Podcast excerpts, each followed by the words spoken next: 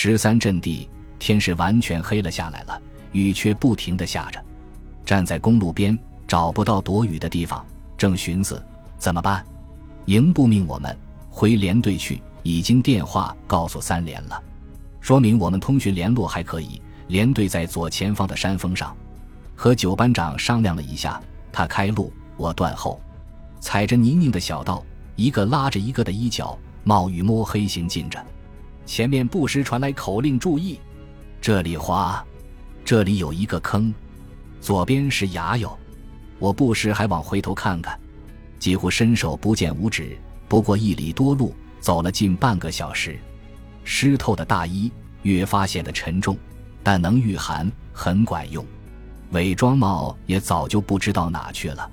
进入我连防区，停下来。九班长叫道：“连长，连长，是我！”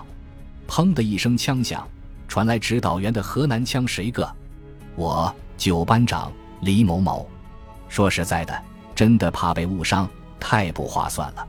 谢天谢地，总算平安回来了。指导员带着两个兵，一个一个的看着我们。仿佛不认识似的，最后对我说：“有敌人的潜伏兵，你们还敢回来？”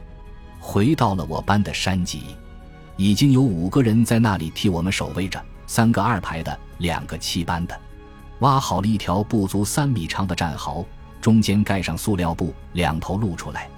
天黑得很，又下着雨，都不敢回去，只好待在这里。我说：“右进左出，两个人一组站岗。”一头一个。